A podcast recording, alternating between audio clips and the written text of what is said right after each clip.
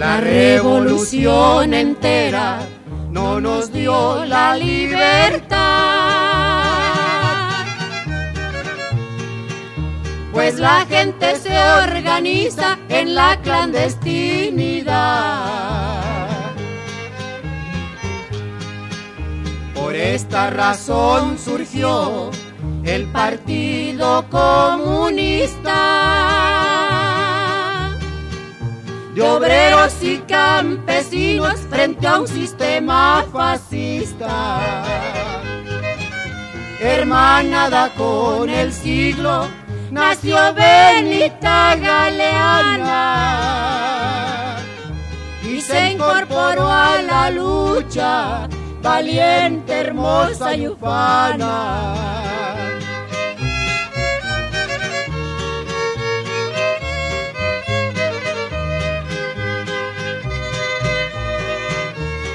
Radio y Televisión de Guerrero presenta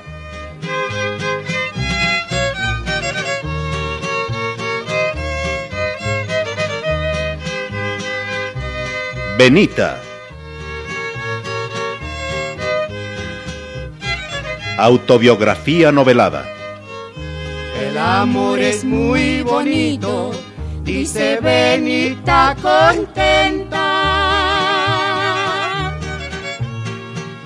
Lo poquito que nos toca, si no lo cuidas, se ausenta.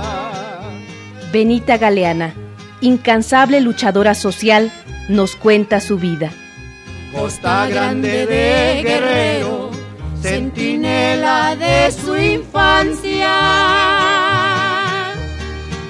Se reveló esta mujer venciendo sus circunstancias. Como una flor su conciencia despertó en la capital. La represión y la cárcel no doblegaron su ideal.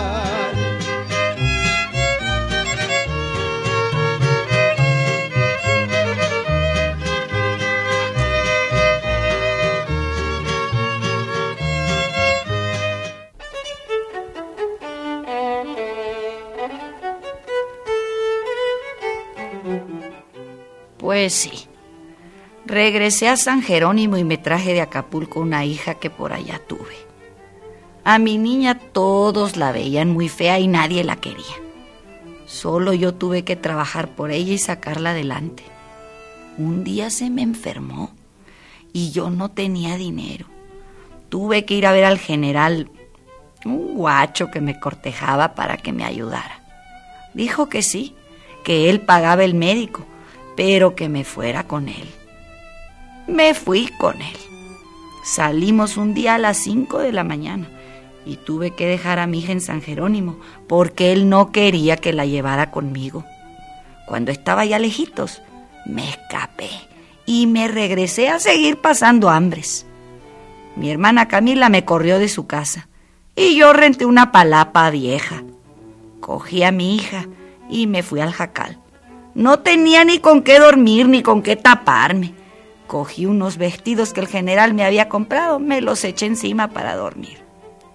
Siguió mi dolor, sola, con mi hija y sin dinero.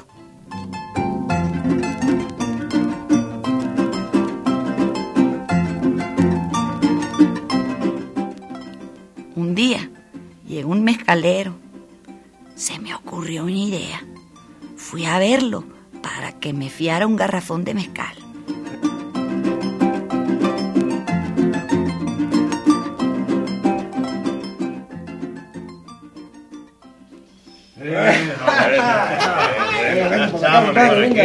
Tengo mezcal bueno. ¿Que no me van a ir a comprar? Pero de veras es bueno.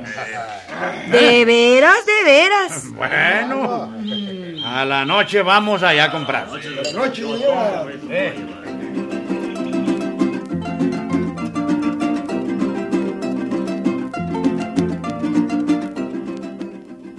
En la noche no se paró nadie, pero por la mañana, como allá se acostumbra que los trabajadores antes de entrar al trabajo se toman una copa para hacer la mañana, fueron a comprar mezcal.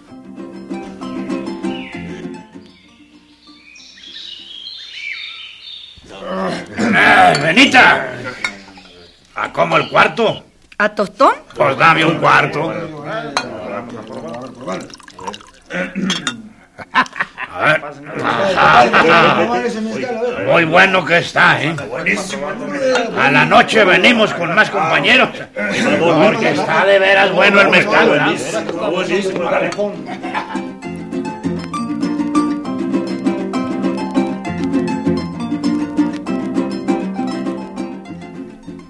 yo ya sabía que irían esa noche y que vendería bastante, le eché agua tibia al mezcal. Y claro, ya no estaba bueno. En la noche llegaron. Eh, por acá, por acá, mira. Danos una media. Pues aquí está. A ver.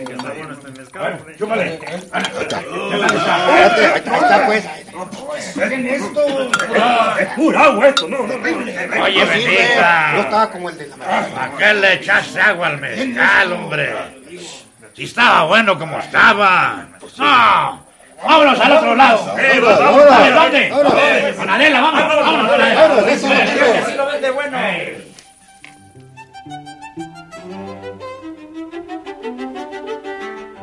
¿Y ahora qué haré? Mañana viene el mezcalero a cobrar el mezcal. ¿Y ni él lo va a querer?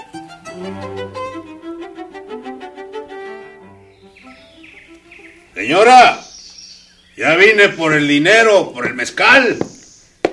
Pues no he vendido nada. Está intacto. Uy, ya me lo figuraba que usted no tenía pata para gallo. Esto es solo para gentes conocedoras. Bueno, pues me lo llevo. Bueno, Pero no le puso agua. me callé. Mi silencio lo hizo dudar y probó el mezcal.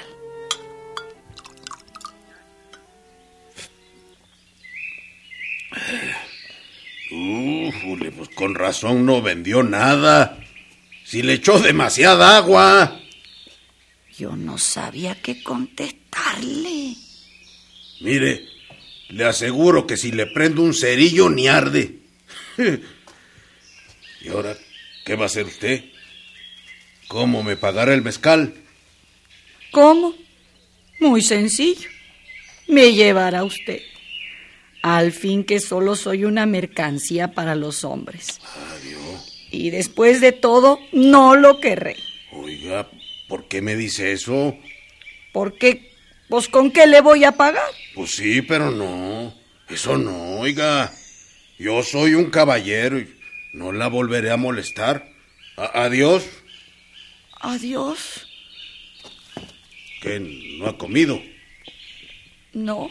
Ja, ¡Qué muchacha está! ¡Qué muchacha! Se fue meneando la cabeza.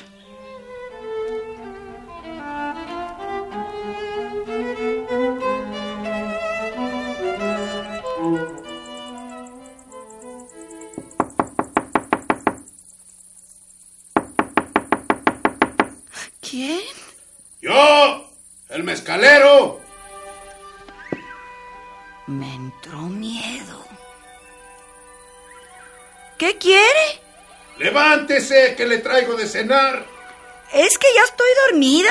Pues párese. La necesito. Además le traigo un regalo. Bueno, allá voy. Con miedo, pero ya decidida todo, me levanté. Este lo que quiere es que le pague su mezcal.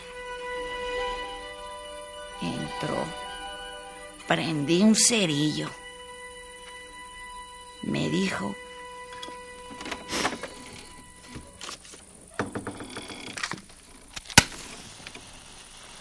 ¿Que no tiene luz? No, ¿Por qué? porque no tengo candil, solo velas. Y ahora ni eso. ¿Pero qué no le da miedo? No le tengo miedo a nada. Ni a Dios. Menos. Tanto como le he pedido que cambie mi suerte y no me ha hecho caso. Bueno, pero ahora va a cambiar. Tenga. Mañana irá a la plaza y se comprará lo que quiera. Ahora a dormir porque mañana será otro día. Buenas noches.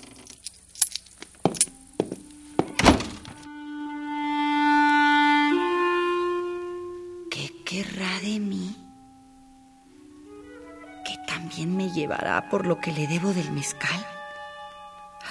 ¿Y qué dirá la gente que me vea mañana en la plaza comprándole leche a mi hija?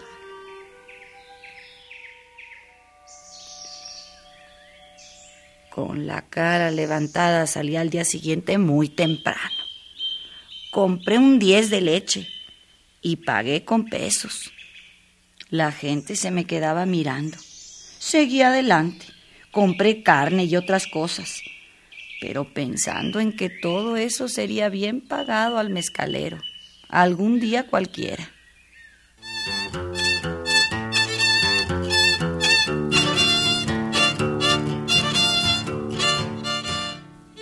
Van tres días y no regresa el mezcalero. Pues, ¿qué le habrá pasado? Qué bueno es. Siquiera me dio el dinero. ¿Y con qué le pagaré lo que hizo por mí? Y ni siquiera me dijo nada. Qué señor tan bueno, ¿verdad, hijita? ¿Dónde estará? Es forastero. ¿Quién sabe de dónde será? Pero qué bueno es. Con él sí me iría. Sería su mujer. ¿Cuándo volverá?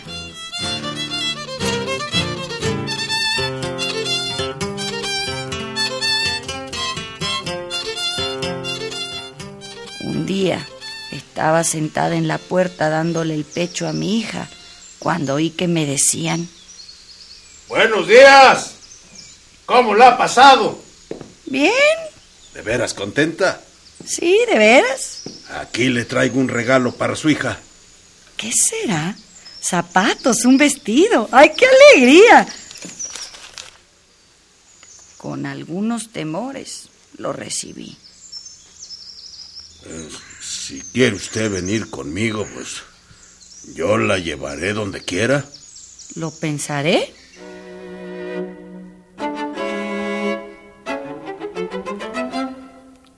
Yo sabía que todo eso lo tenía que pagar al mezcalero. ¿A dónde me llevará? A mi tierra. Ándele, vámonos, que este día salgo. Bueno, pero no me vuelva a traer a mi tierra, que ya me tiene aburrida. Nos iremos y ya no volverá.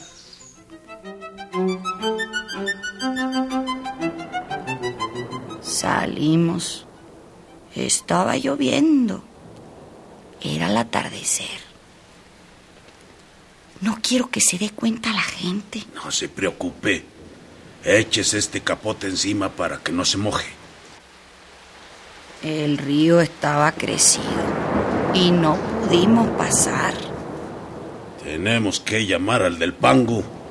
Pero se va a dar cuenta de que soy yo y que me estoy yendo con usted. No se destape que ahí viene.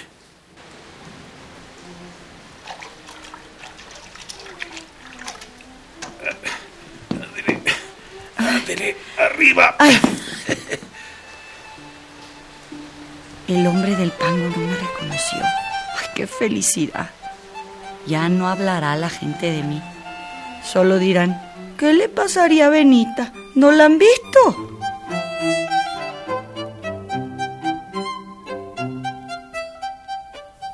Caminamos. Por fin llegamos a un pueblo en el que no me conocían. Cenamos. Y yo le pregunto, ¿y ahora qué? Nada. Yo le arreglaré la cama para que duerma con su hija. Le prometo que no la molestaré para nada. A dormir tranquila, porque ya no tenía problemas de comer. Pero no se me quitaba de la cabeza que todo eso se lo tenía que pagar en cualquier forma.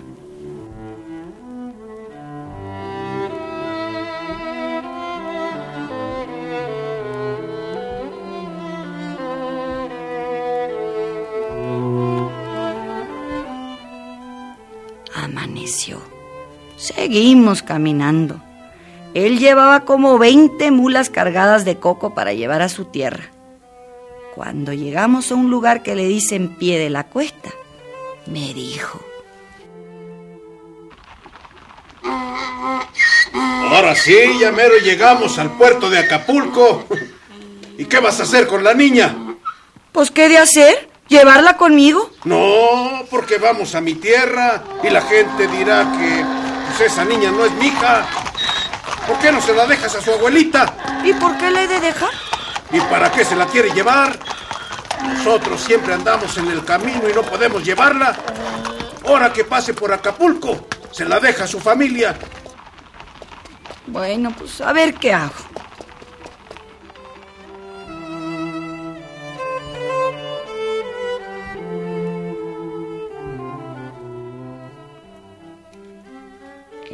Acapulco me decidí. Fui a ver a la suegra. Le dije, le dejaré a la niña por una temporada. Sí, cómo no. Si yo quiero mucho a la niña.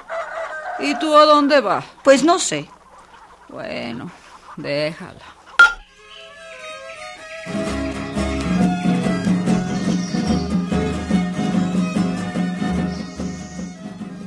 Se la dejé. Vamos. Ahora ya estará tranquila. Pues ni tanto. Porque estoy dejando lo que más quiero en toda mi vida. Pero eso ya se arreglará pronto. Seguimos el viaje.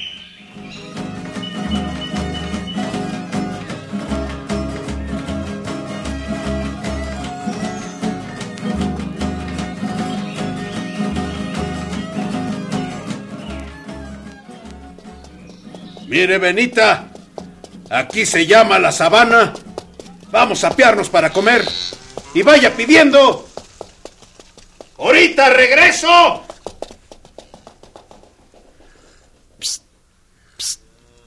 ¿Usted es la mujer del mezcalero? Sí, señora. Venga para acá. Muchacha, quiero hablar con usted. Allá atrás de la casa. Él me encontró en San Jerónimo y me ayudó. Me estaba muriendo de hambre. Pero cuando llegué a Acapulco, me dijo que dejara a mi hija con mi suegra, porque no la quería conmigo. Pues tenga mucho cuidado. Hace poco, este hombre tenía una querida joven y muy bonita. Se llamaba Ángela.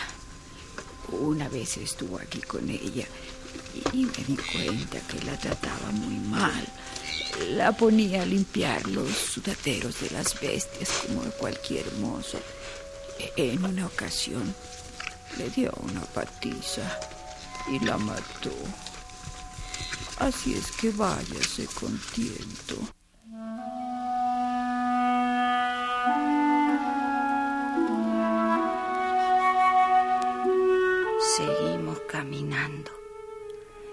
Iba pensando en lo que me había dicho la señora de pelo blanco.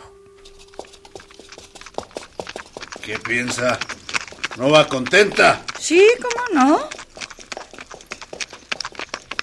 Camina y camina. Piensa y piensa. ¿Sabe? A mí me gusta echarme mis tragos en el camino y creo que ya me emborraché. A mí me dio miedo. Oye, tú, Genaro, Sí, patrón.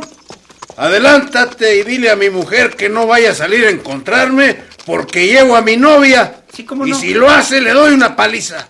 Sí, señor.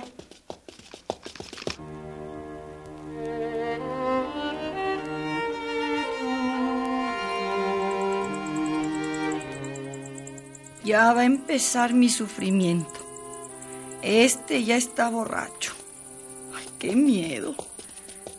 ¿Qué será de mí al lado de este hombre? Vamos a ver con qué sale. Y ya son como las 12 de la noche.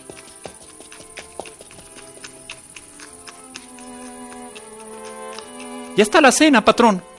Bueno, a cenar todos juntos y después a dormir. ¿Le arreglas la casa a la señora? Sí, patrón.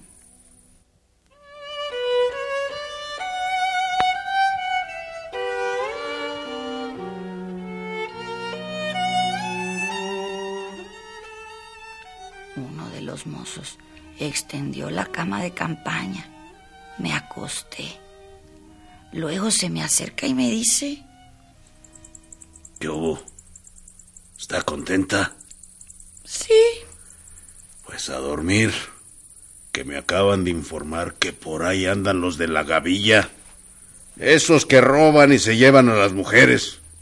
Yo traigo por ahí unos centavos. Hay que esconderlos. Pero también se roban a las mulas. Pues por eso hay que retirarlas mucho y hay que estar todos pendientes. ¿Y a usted no le da miedo que se la lleven? Pues vamos a ver.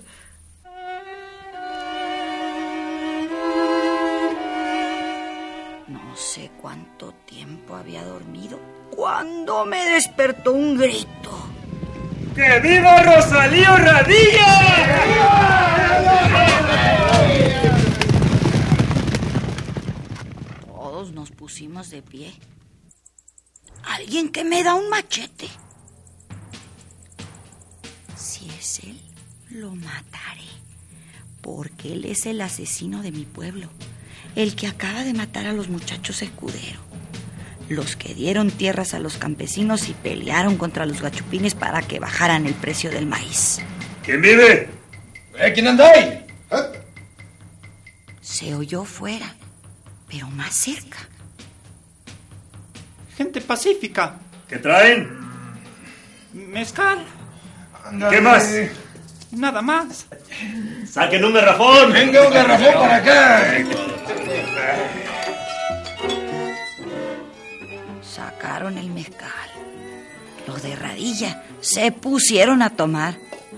Yo estaba escondida detrás de un árbol, con un miedo espantoso.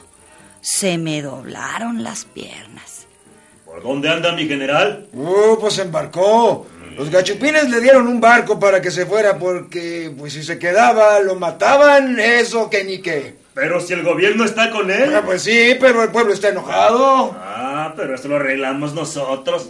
¡A chingar a todos los que no estén con mi general! ¡Eso sí,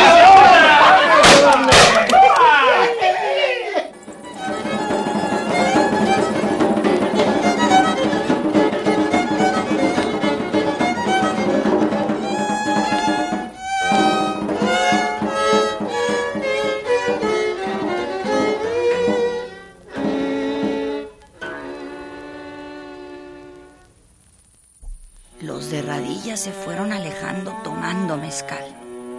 Regresé a la casa. ¡Qué miedo pasé! Ahora hay que dormir, que mañana hay que trabajar. Al poco rato se oyeron tiros por allí cerca. A pararnos todos de nuevo.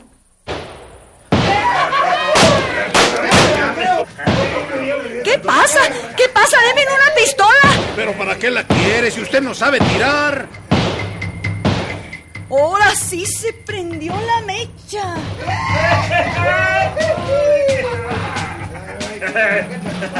A ver, venga usted. Yo. vámonos, vámonos. ¿Usted es el mezcalero? Sí, yo soy. Ah, pues. Oiga, no, ¡Suélteme! no, no, no, hombre, venga. Vi cómo lo iban golpeando. ¿Y yo qué hago?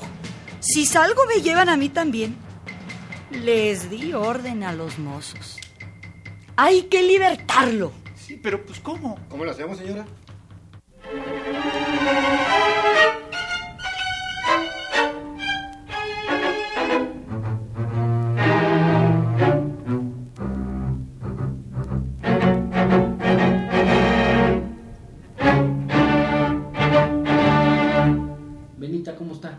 Pues muy bien, mundo.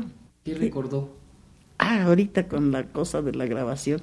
No, hombre, recordé toda una vida, una trayectoria tan, tan, tan, tan, no, no cruel, sino uh, de momento que se le alcanzan a uno cosas y el corazón me está temblando, mundo, porque no creía que yo era esto. Benita, ¿y cómo era el mezcalero? ¿Qué se acuerda de él aparte de lo que oyó? Lo recuerdo a él con mucho, mucho estimo, porque a mí no me trató mal. Había una, una convivencia él con lo suyo y yo, una venita sin, sin qué, sin corazón, sin alma, sin, seguro me la habían, se me había muerto por un tiempo, o no sé qué me pasaba, pero yo lo recuerdo con bastante estimación y que no me trato mal. Además caminaba pueblos y pueblos y qué bonito este pueblo y el otro pueblo. Así es que, que de él tengo los más bonitos recuerdos. Para mí el camino me llenaba de satisfacciones. Caminar días y días y, y yo sin ninguna preocupación, claro, traía la de mi hija, pero ya económicamente eso no, iba viviendo una vida pues bien.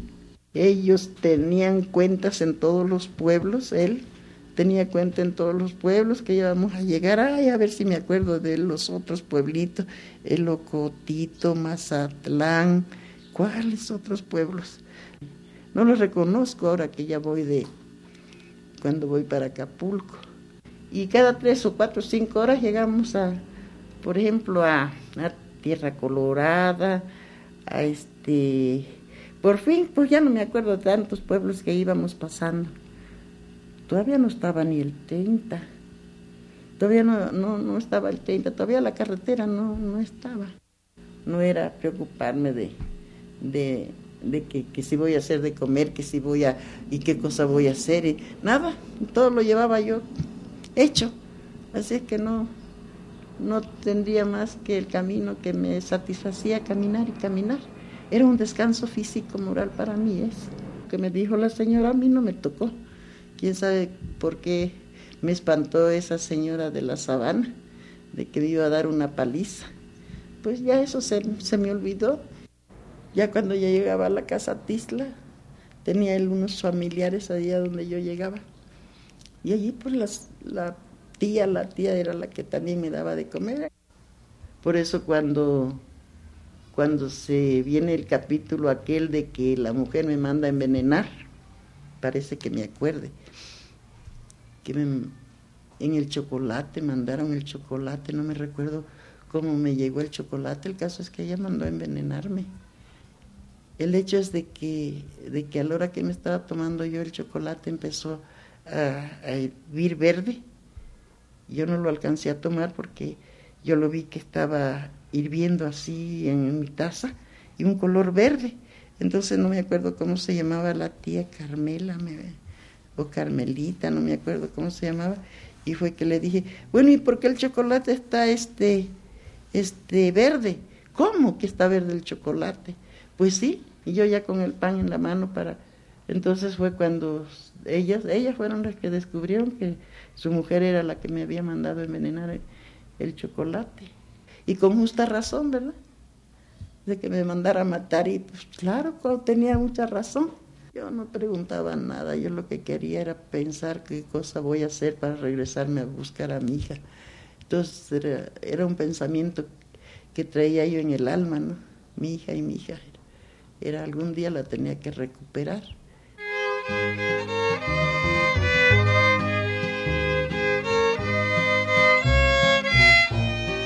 Radio y Televisión de Guerrero presentó una adaptación del libro de Benita Galeana. Autobiografía novelada que transcurre en los primeros 40 años del siglo XX.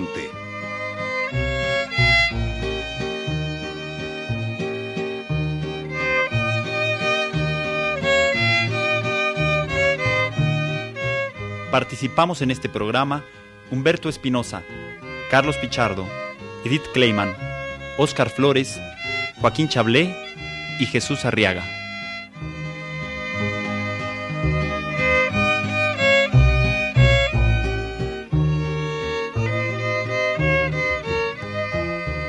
En el papel de Benita Galeana, contamos con la actuación de Ofelia Medina.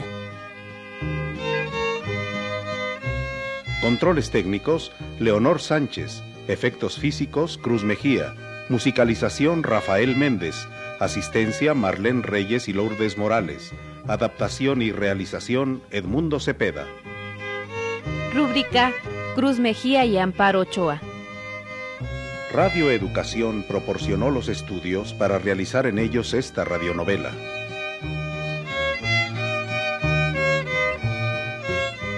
Producción de Radio y Televisión de Guerrero. El Partido Comunista ya es historia del pasado. Benita sigue en la lucha, México no se ha acabado.